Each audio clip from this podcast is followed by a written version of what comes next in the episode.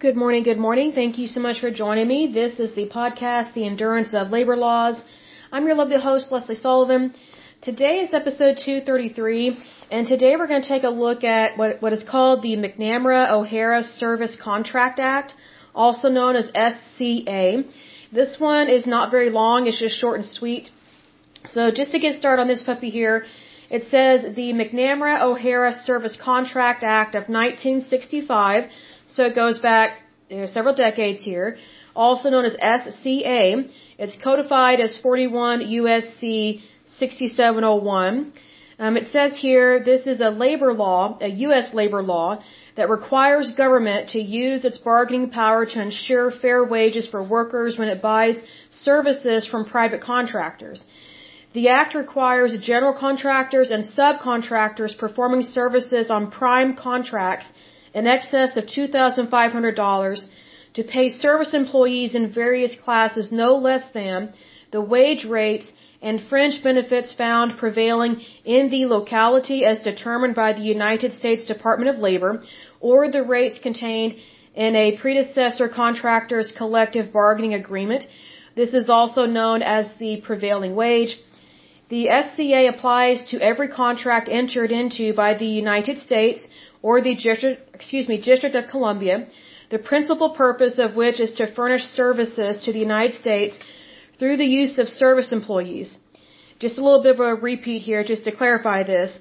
The SCA requires contractors and subcontractors performing services on covered federal or District of Columbia contracts in excess of $2,500 to pay service employees in various classes no less than the monetary wage rates and to furnish fringe benefits found prevailing in the locality or the rates, including prospective increases, contained in, in a predecessor contractor's collective bargaining agreement.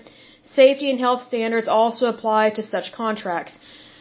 So this might be very interesting to take a look at further in regards to contractors that do business with the United States federal government. I am reminded of a video that I saw uh, with Elizabeth Warren, Senator Warren, and she's actually really good. She's a bit of a nut in terms of like environmentalism and things like that, but when it comes to workers' rights and protecting workers and also calling out bad, shady government contracting companies and in regards to how they lease and fleece the federal government, she's really good at that. I think everybody has good and some not so good traits, but in regards to her good traits, she really calls out these people for the, the strange and basically unlawful, illegal, and immoral and just crazy stuff that some of these government contracting companies do. There was one video I saw, and if I come across it, if I can find it, I'll let you guys know what it is. But there's a video uh, where Senator Elizabeth Warren, she's on a panel, of course, and they have a committee, and they're asking these government contractors uh, questions like basically the, the CEOs of these companies. And so I guess one of the biggest problems is that there are so many of these people that work for these government contracting companies, basically companies that our federal government hires to do a job. So basically, some of the workers, or the higher ups, I should say, the executives for these companies, it's just a revolving door where they go from working for their government contracting company to becoming a lobbyist. Then they start working for the federal government and then they start basically not doing proper business in regards to government contracting. That is a big problem because that is a conflict of interest. And what's really sad is that it takes someone as nutty as Senator Elizabeth Warren to catch this stuff to call people out on it. Because you can't tell me other people were not aware of this shady stuff going on, but here's the thing. It's a revolving door of the same people having the same kind of power and making millions of dollars off of the American people. So not only are they making millions of dollars in the private sector, which I'm all for capitalism, but the way they're doing it is really wrong. And the reason why what they're doing is wrong, and if it's wrong, which it is, it's not capitalism, it's cronyism. It's wrong. It's completely wrong. It's not right what they're doing. So they're making a bunch of money in the private sector by basically um, jipping the federal government, which in regards to the federal government, that is you and me, the taxpayer. So here's the thing, not only are they gypping us in the private sector, but then these companies and these higher up executives for these government contracting companies, they're gypping us in the private sector and the public sector. So in both sectors, private and public. That is basically what Senator Elizabeth Warren was trying to call these people out on. And what's interesting is that most of these government contracts, they are in regards to, to providing, excuse me, goods and services for our military. So these companies and these people that want to get involved with the government, they are cheating our military personnel out of goods and services. And they're stealing from the federal government. So, you know, th this is very interesting to discuss this because this act, this Service Contract Act, goes back to 1965. So obviously, there was an issue with something going on back then. And so they, they had this act uh, come about and kind of set the standard of what's going to happen within a contract in regards to the federal government, like when you do business with them, and about employees and about wages. Where this gets me concerned is that yes, you have this act, but we don't really have any laws about how to, I don't want to say regulate because I don't like to overregulate anything, but we don't really have any laws that, how do I describe this? Well, stop or hinder or curtail shadiness of lobbyists and people jumping from the private sector to the public sector. Because to me, that's a conflict of interest. Because if you've been working for, for a lobbyist firm for like 20 years or something, or even 10 years. You know, if you used to work for a lobbying firm and all of a sudden you get appointed to a government position in the, in the public sector, I think that's a conflict of interest. Big time. See, because there's the thing. We have seen time and time again where people have jumped from the private sector to the public sector, then the public sector to the, to the private sector there have been just as many people jumping from the public sector. So basically, they used to work for the federal government and then they get offered a really cushy job in the private sector. So they want more money. And, and they're willing to basically sell their soul to make a whole lot more money, but pretend to be the victim in the private sector when really they're from the public sector. So it's a revolving door of conflict of interest in regards to these service contracts, in regards to companies that the federal government stupidly, you know, does business with. So, I mean, what does it say about our federal government and the people that are in charge of agreeing to these contracts? You know, you have to wonder who's paying who. Someone's making money off of this corruption and it's not you and it's not me. This is what Donald Trump was talking about when he said he wants to drain the swamp in Washington DC. I wish more Republicans thought like him. I wish more Republicans would, would have the goal of draining the swamp because it gets so old. Whenever you have someone that's working for the government is in a pretty important position of power, is probably appointed into a position or is hired into a position, and then they jump from the public sector to the private sector, and now they're on the side of big business, and now they're trying to skirt the very law that they were trying to enforce when they worked for the federal government in a public sector position. See, that, that's cronyism. That's cronyism. You know, people that jump from the public sector to the private sector and vice versa, they're not loyal to anyone except themselves. And that is what bothers me. Th that is what concerns me with this. Because, you know, people that can, how do, how do I describe this? Well, basically people that sell their integrity have no integrity. And that's why there is a revolving door of these people that just jump from the government to the private sector and then back and forth, back and forth, and no one calls them out on it.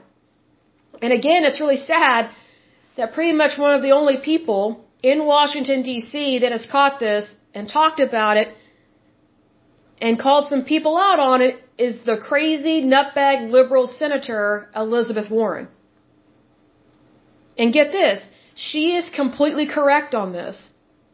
She's off on so many other things, like she's completely wrong on so many other things, but this, she is precisely correct. Hands down, precisely correct. You would think Republicans would have figured this out and called these people out on it way sooner than Elizabeth Warren. See, this is why there's corruption on both sides. It's not just the Democrats, it's also the Republicans. And we saw that when President Trump was president. There were so many Republicans that were also elected to serve in their office and they turned against Donald Trump. It's like, you know, the, these elected officials, and I'll close with this, you know, these elected congressmen and women and senators, you know, that are Republicans, they complained. They complained that there was not a Republican in office. And then what do you know? We finally get a Republican in office. And then they turn on him. I'm just like, you've got to be kidding me. You know, some of these Republicans that turn on Trump, they have no respect for the party. They have no respect for their constituents. And they have no respect for democracy or the American people you know, these Republicans that, that were and are against Donald Trump, especially when he was in office, they acted like they were the only ones that, that should decide who's president. And I'm like, gee, dictatorship, are we? I mean, come on. It's like, it's like some of these elected officials that we have that are Republicans. It's like they don't want to do their job unless they get their way unless we, the American people, vote the way they want us to vote for a president or something. I'm like, you've got to be out of your mind. That really disappointed me, and it made the Republican Party look so bad. And here's the thing those Republicans are so stupid because some of them got voted out of office. Hmm, surprise, surprise. And then if some of them did happen to get reelected, which I was surprised, then they complain that now we have President Biden. Well, I'm like, you have no one to blame but yourself because you caused so much conflict against President Trump that you encourage voters to not vote for him. It's like, okay, when you're having a presidential runoff, I mean, it's important that, that you stick to your party. But if all you're going to do is shame the shame and blame the very candidate that was running for our party, the Republican Party, some people might just believe what you stupidly say and vote Democrat even though they normally would not vote Democrat. But because you encourage them to hate Trump so much, like, well, I guess Trump is bad, maybe we should vote for Biden. Well, look at what's going on now. Look at the gas prices. Do you like paying that kind of money? Look at how much houses cost. Look how much a brand new vehicle costs. There's virtually no rebates on new cars right now. Because it's a seller's market. It's not a buyer's market right now. So congratulations to all the stupid Republicans that are in office or that were in office and that spoke horribly about President Trump. You got your wish. He wasn't reelected and we got stupid Joe Biden. And mind you, Biden is not completely stupid of his own fault. You have to remember, he's had two brain surgeries. Okay, he's had two brain aneurysms. So he's definitely mentally incompetent and he should not be serving in any type of leadership whatsoever. But here's the thing. You know, people stupidly vote for Biden, someone that's had two brain surgeries. This is why we are in the mess that we are in. And now we have Trump that's being indicted on who knows what charges. I don't even care to read about it. You have the liberal left and these stupid dingbat attorneys going after Trump yet again. It's like, you've got to be kidding me. You've got to be kidding me. And it's wasting millions of dollars of taxpayer dollars. Millions. You know, you know, if you are in favor of going after Trump and wasting our tax dollars, Millions of it? Let me ask you this. Would you rather our federal government and these stupid attorneys waste millions of our tax dollars going after Donald Trump? Or would you rather get more benefits and Social Security? Would you rather have more money in your pocket? Or do you just want the federal government to spend more and more of your money on stupid, frivolous court cases like what's going on with Donald Trump? It's ridiculous. I mean, this is what we're talking about whenever we discuss waste and fraud. I mean, here's the thing. Our Justice Department is wasting its time on Donald Trump as opposed to going after murderers, rapists, like people that are bringing in drugs illegally into our country.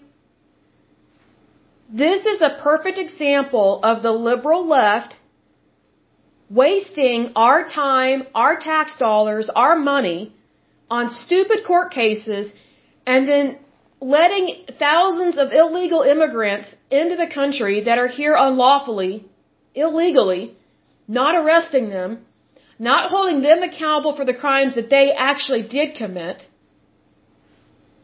And then the and then the liberal left is for releasing all these bad people into our society. And then they wonder why we have such a high crime rate in different areas of the United States that we did not have before. And then the liberal left is for defunding the police. Well, gee, how can we enforce federal or state law if we don't have law enforcement? Think about that. This is how dumb, stupid, and incompetent some people are in our country right now. The liberal left and these people that hate Trump, they hate rich people. That's called greed. That's called coveting thy neighbor's goods. That is illegal. That is immoral.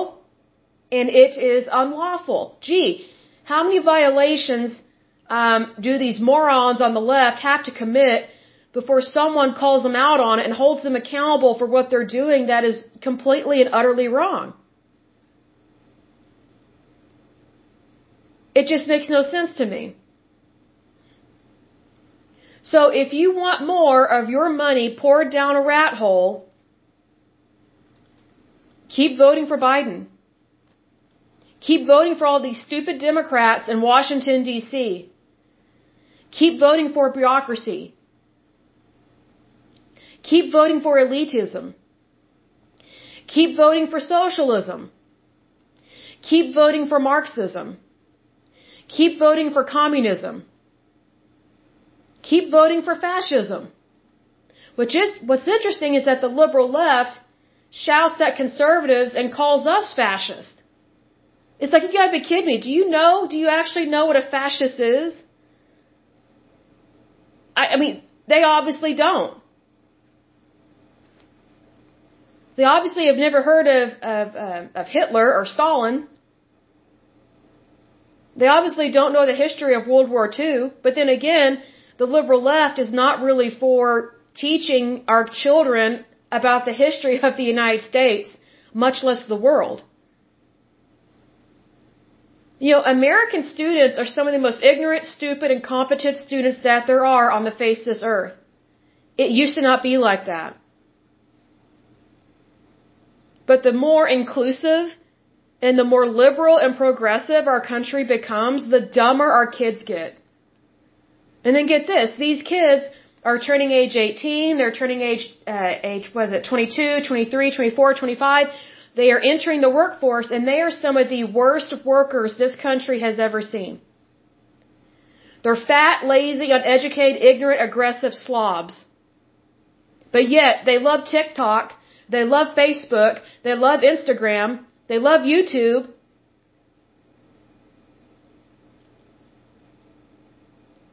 And yet they all claim to be like, you know, these important activists or something. And they claim to care about social justice.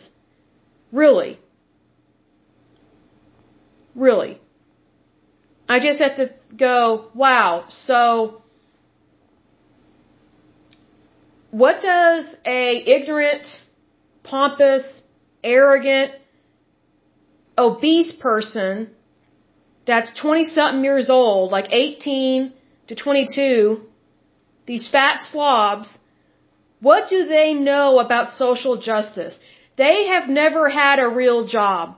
They don't understand our tax code. They don't actually work for a living. Excuse my language here, they just bitch for a living. They complain for a living. That is not a real job.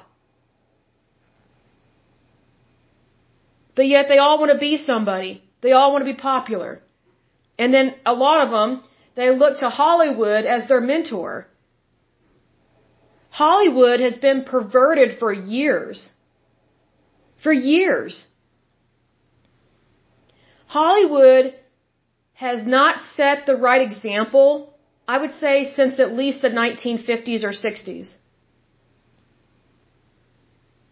Hollywood was a lot classier in the 30s and 40s, where there's scandals for sure, but it wasn't like what is going on now.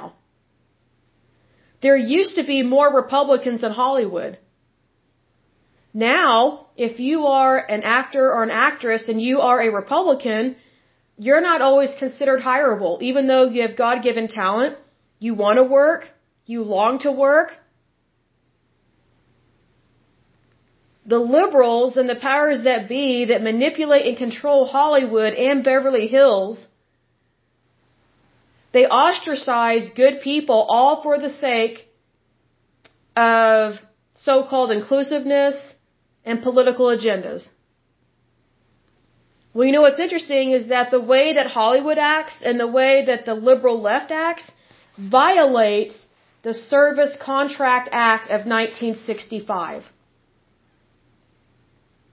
Because it directly I would say, hinders someone else's wages and it violates a contract.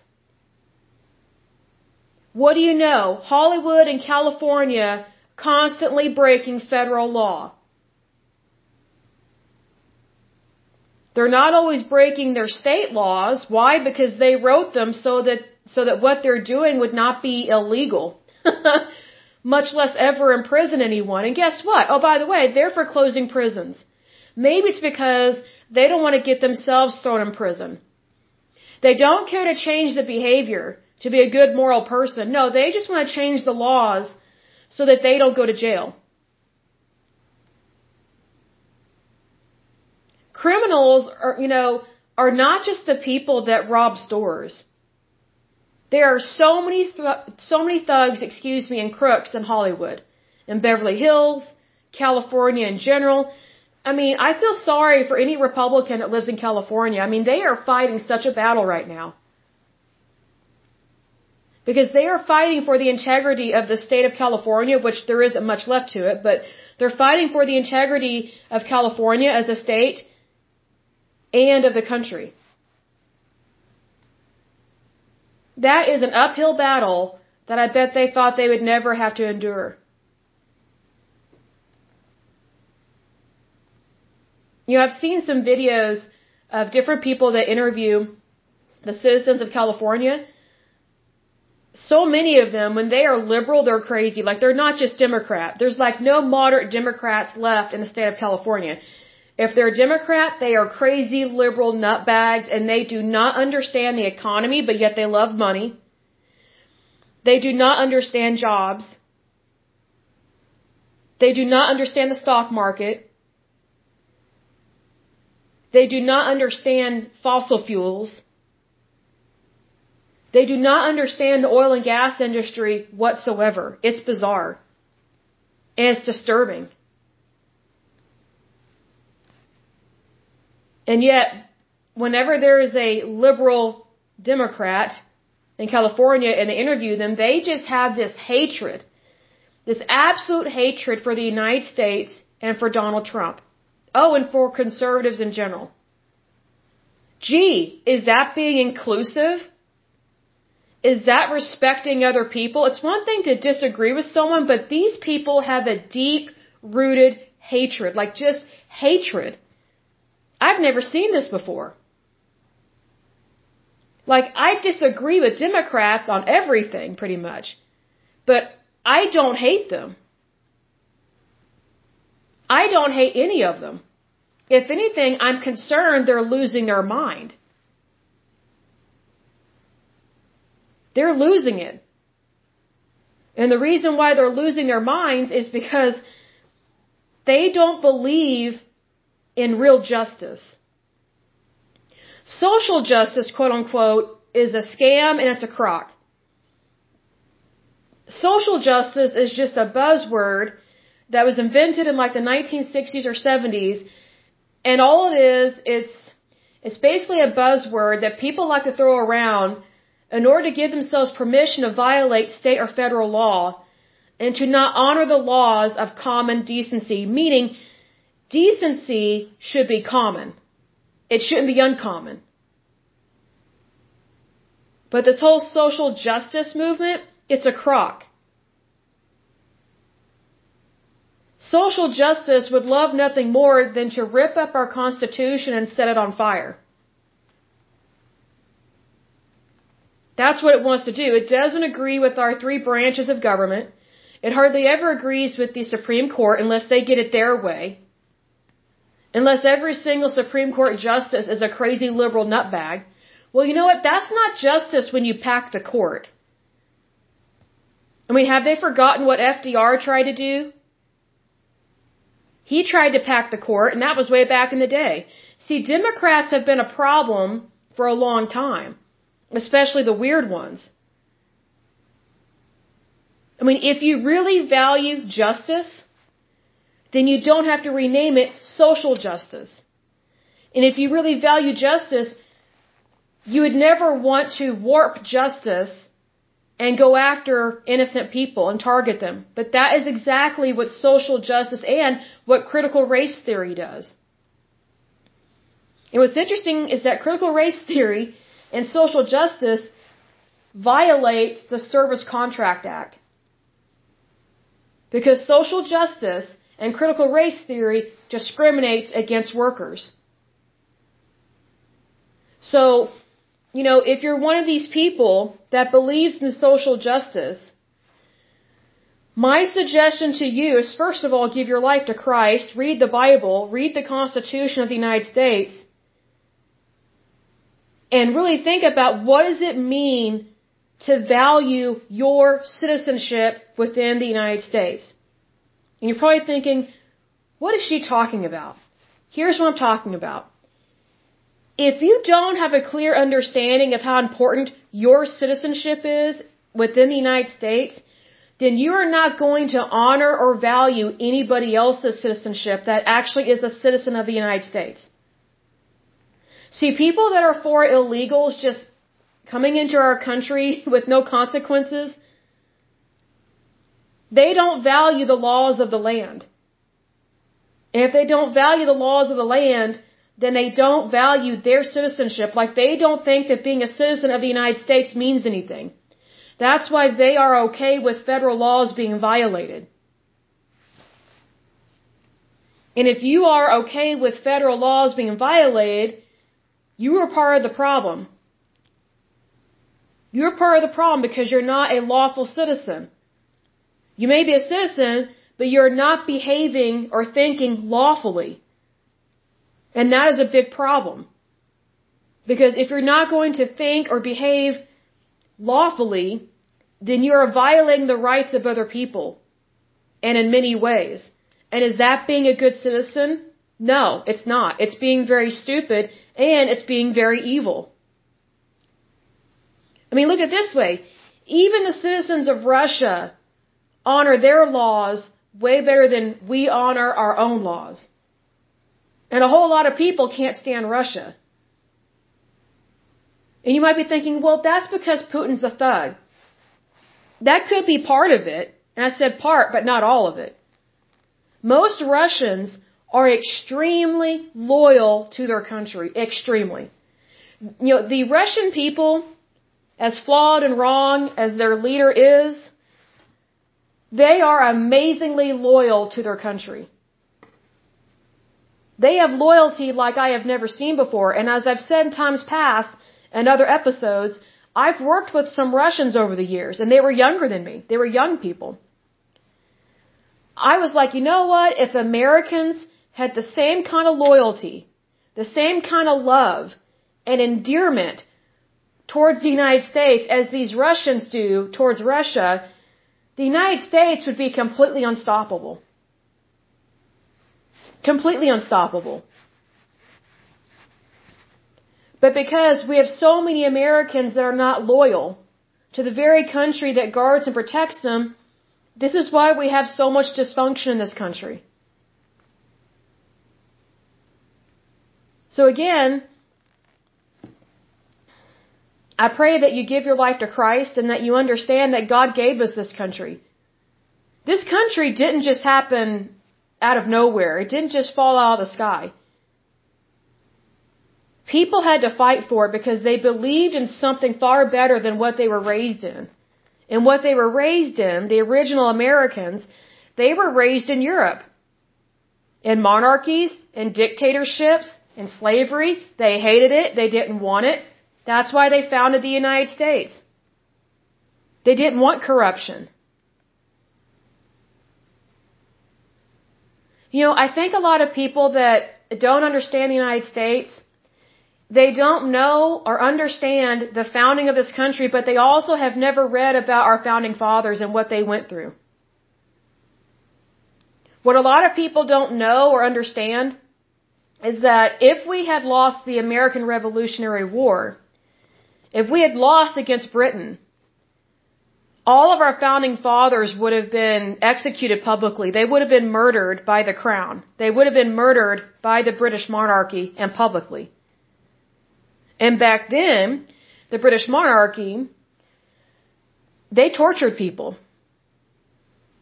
So if you were considered a traitor to the crown, if you were a man, you were dragged and quartered. Now, if you don't know what that is, it's very gruesome. So when you're dragged and quartered, and as far as I know, they never did this to women. When they executed women, I'm pretty sure they just hanged them or decapitated them, which is still gruesome and horrible. But for men, um, if they were found to be guilty of being a traitor to the crown, what they would do is that they would tie a rope around each limb. So each arm, each leg, and they would have each limb tied to a horse. And then they would have that horse or mule, whichever, pull the limbs apart from the from away from the man's body. So it would pull his limbs out of his sockets. It was excruciatingly painful. It was humiliating and gruesome. Then they would castrate him and hang him on a tree. Brutally. And sometimes they would castrate him while he's being strangled, being hanged to death. That is what our founding fathers and anyone that fought in the Revolutionary War, that's what they risked. They risked basically capital punishment from the British Crown. See, but a lot of people, especially younger people, they don't understand our history and what the original Americans, the colonists, they were called the colonists, okay? Before we became America, we were colonists. And we had the original 13 colonies, okay? The colonists fought against Britain and they knew that if they lost, they would lose their lives. And then they would really be slaves and indentured servants to the crown. So, for all these crazy liberal students in universities, I hope you're listening to this podcast. And if you want me to come speak at your, at your college just to heckle me, go right ahead, and invite me. I would love it. I'd love to meet you. You can heckle me all day and all night. It's not going to stop me from standing up for what's right. It's not going to stop me from speaking the truth about the United States and about our founding and about our country and about how good our country is. And I mention this because there are so many college kids these days. They are so aggressive and weird. They're disturbed. We didn't have students like that when I was in college, and I'm not super old, I'm 39, but I remember being in college, like, there was maybe only a couple of those kids in your class, if that, and it was rare. And usually those weird kids were in psychology. Usually what the weird kids majored in were, um, let's see, it was psychology, sociology, political science, and philosophy. They were weird. And a lot of them were atheists. Because they thought because they had a brain, oh, I don't need God.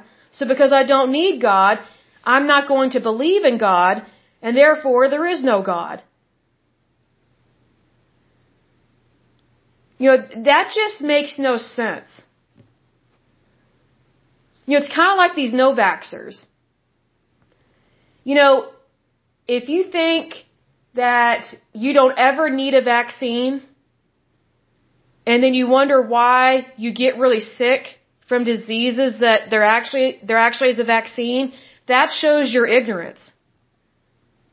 Just because you believe that vaccines don't work, that doesn't mean that they don't work.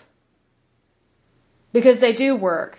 So it's just like, just because you believe something doesn't mean that it's true. That your, your belief does not supersede black and white yes and no factual evidence. And also what you believe does not supersede our Heavenly Father. And in case you don't know who our Heavenly Father is, that's the God of Abraham, the God of Isaac, the God of Jacob, the God of Joshua. He is real and He loves you very much. So just FYI, that's just a, you know, extra addition to this lovely episode. Because I do think it is important. You know, what's interesting is that when people know and believe that God exists, they're a whole lot nicer than these nuts on these college campuses. A whole lot nicer. Are Christians perfect? No. People are flawed. Regardless of what religion you believe in, people are flawed. But the thing is, Christianity is the only religion that first of all is true, and number two, that actually encourages people to be kind and loving. And to strive for a better society. No other religion does that. Take a look at the Muslim religion. They call Christians infidels and they kill them brutally. They murder them over in the Middle East. Muslims are not these kind, sweet people that you think they are. I've met some nice ones over the years, but when it comes down to it, their religion, their cult, their ideology, which is false, supersedes the laws of the land, at least in their mind, and they give themselves permission to kill other people. Just ruthlessly and brutally. And they're horrible to women and children. There are so many Muslim countries on the face of this earth that they have some of the highest rates of human rights violations. That's no accident. The problem is their religion. The problem is their thinking. In a lot of these Muslim countries, where they are predominantly Muslim, they have a theocracy, meaning you cannot separate the, the state religion from the people. Like, like there's no, there's no clear distinction between religion, freedom, government, and people. There's no, there's no freedom. And you for sure don't have service contract acts over there. Muslim countries are notorious for slave labor. They're notorious for cheating workers out of their money. Notorious.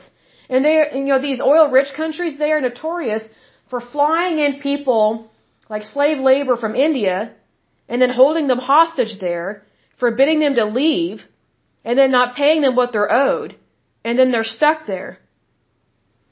They're stuck in a Muslim country and they can't get back to their families. That actually happened. There was a story that broke about, I think it was the last World Cup. I think it was held, was it held in Qatar? I think, one of those countries over there. they used a lot of slave labor. They say it was contract work, but it really wasn't. They lured these people from other countries, specifically India, they lured these workers from other countries to go to their country to build the soccer arena or whatever. And then once they get there, they like confiscate their passports and their paperwork and then they are not allowed to leave the country. And so a lot of these Muslim countries, a lot of the Muslims don't work because they force others to work for them. That's nothing new on the face of this earth, but it's still pretty detestable. So we do still have uh, modern slavery, but it's not in the United States. So for those that are crazy and saying that the United States has slavery, um, I don't think you really know what slavery is.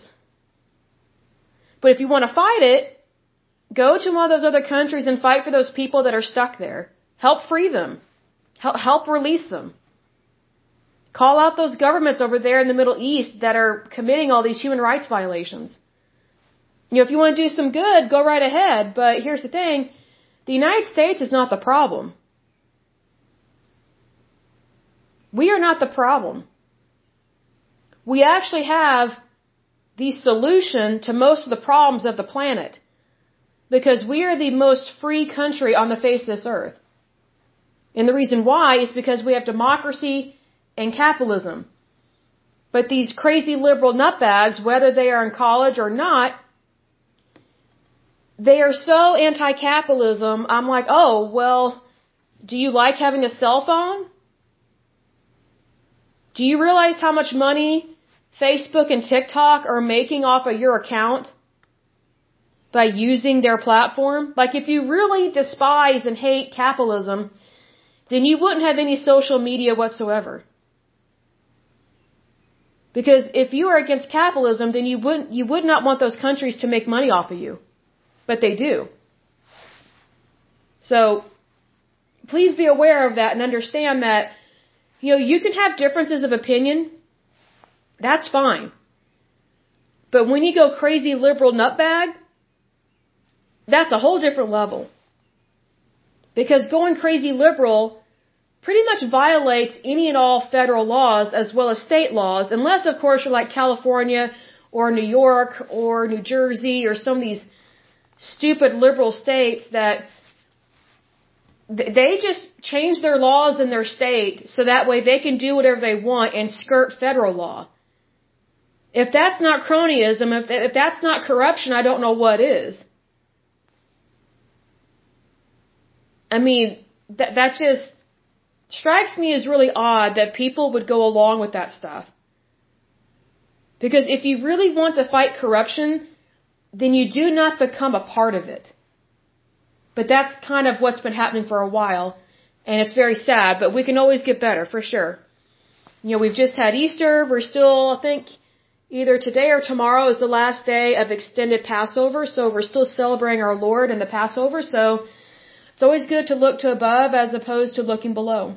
But anyway, I will go ahead and, and um, end this podcast. But as usual, until next time, I pray that you're happy, healthy, and whole, that you have a wonderful day and a wonderful week. Thank you so much. God bless and bye bye.